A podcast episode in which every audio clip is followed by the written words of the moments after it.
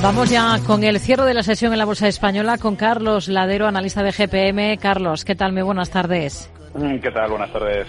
Bueno, tenemos algunos títulos, sobre todo el sector financiero, acaparando miradas en las últimas jornadas. ¿Se le puede complicar el tema al Santander si finalmente se pone en marcha alguna demanda colectiva de accionistas en Estados Unidos por esa cuestión de la cuenta utilizada por Irán para eludir sanciones? Porque parece que hay más de un despacho detrás de ello. Pues la verdad es que, hombre, se puede complicar y, y, mucho, ¿no? Pues, obviamente Santander es un, grandísimo banco y, al final, pues, pues, pues bueno, entiendo, entiendo que, tendrá relativamente cubiertas sus espaldas. Pero bueno, eh, la justicia en Estados Unidos y toda la parte financiera funciona, funciona y, además es bastante radical. Vimos aquí un caso que no tiene nada que ver, ¿no? Pero, pero vimos como, como el, el, tener clientes venezolanos a, a BPA en este caso y por ende a Banco Madrid le costó desaparecer. Obviamente con Santander no va a pasar, pero como digo, eh, obviamente eh, tenemos que ver, ¿no? Qué, ha pasado y si, si realmente, pues, pues bueno, pues si hay algún, algún fallo o error, pues, pues Santander la verdad es que tendrá que tendrá que retratarse, ¿no? Y pues veremos, pero no creo que sea, como dijo, es un, es un banco demasiado grande, ¿no? Para, para entrar en estas historietas. ¿A qué responde la caída de Naturgy en las últimas semanas? Vemos que desde diciembre acumula retrocesos del entorno del 17%. Bueno, pues Maturi yo creo que es, un valor que, lleva muchos, eh, pues prácticamente lleva dos años, ¿no? Tratando de, llevar a cabo su plan de negocio, que, pasa, y todos lo sabemos, ¿no? Por una decisión en la parte tradicional, en la parte renovable. Parece que ya nunca sale, ¿no? Accionarialmente, como sabemos, pues desde hace tiempo, pues pues quizá es, está más gestionado de, forma financiera, ¿no? Como, como filial que como, como compañía.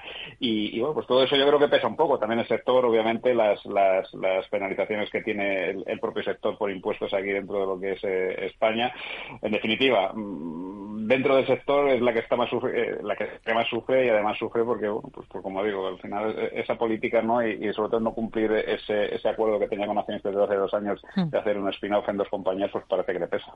Después de, ese paso que ha dado esta semana de afianzar su presencia en Estados Unidos, hablo de Acerinox, ¿le convence más el valor?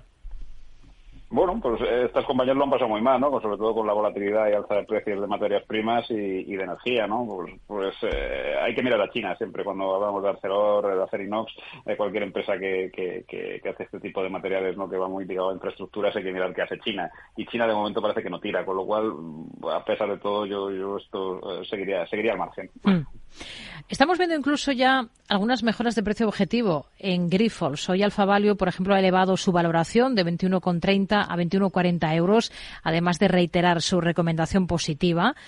Eh, ¿Los cambios que está haciendo la compañía en su estructura y en su consejo, a su juicio, son suficientes? Son preocupantes, es decir, al fin y al cabo parece que, como dijimos en su momento, el, problema venía de, una gestión muy personalizada en la, en la, parte familiar, ¿no? lo cual no suele ser bueno, salvo algunos casos como el de Inditex, eh, y, cuando se actúa directamente sobre esa parte familiar, que es la que al final, pues bueno, pues tiene esa filial, ¿no? y tiene ese problema de deuda, etc., etc., pues relativamente eh, admites, ¿no? Que, realmente el problema venía de ahí, ¿no? Y, cuando admites que el problema de ahí, pues también estás admitiendo eh, paralelamente, ¿no? Que, hay un problema de deuda dentro de Grifos, con lo cual yo, tendría mucho cuidado con Grifols y, como digo, los cambios están bien, han sido rápidos, es cierto, pero pero pero cuando el, río suena, pues, pues, agua lleva. Y en este caso, eh, recordemos que, la propia familia y su holding eran el problema. ¿Qué valores del continuo tendría ahora mismo en cartera, sin dudarlo? ¿Cuáles son los que en los que ve mayor potencial? Pues fíjate, vería potencial en algún valor pequeñito, ¿no? Como puede ser el de greening. Eh, yo creo que, que, la parte de renovables en industrial, yo creo que, hay mucho potencial estaría y seguiría en AEDAS, que a pesar del sector inmobiliario, pues pues eh, sigue sin, sin tirar lo suficiente, pues pues yo creo que tendría tendría sentido. Luego, si nos quedamos con algún clásico, pues estaría en el ECNOR, ¿no? Que sigue presentando muy buenos resultados, pues bueno, pues tener tres valores, pues podría ser esos tres. Nos quedamos con ello. Carlos Ladero, analista de GPM. Gracias. Muy buenas tardes. Gracias. a vosotros.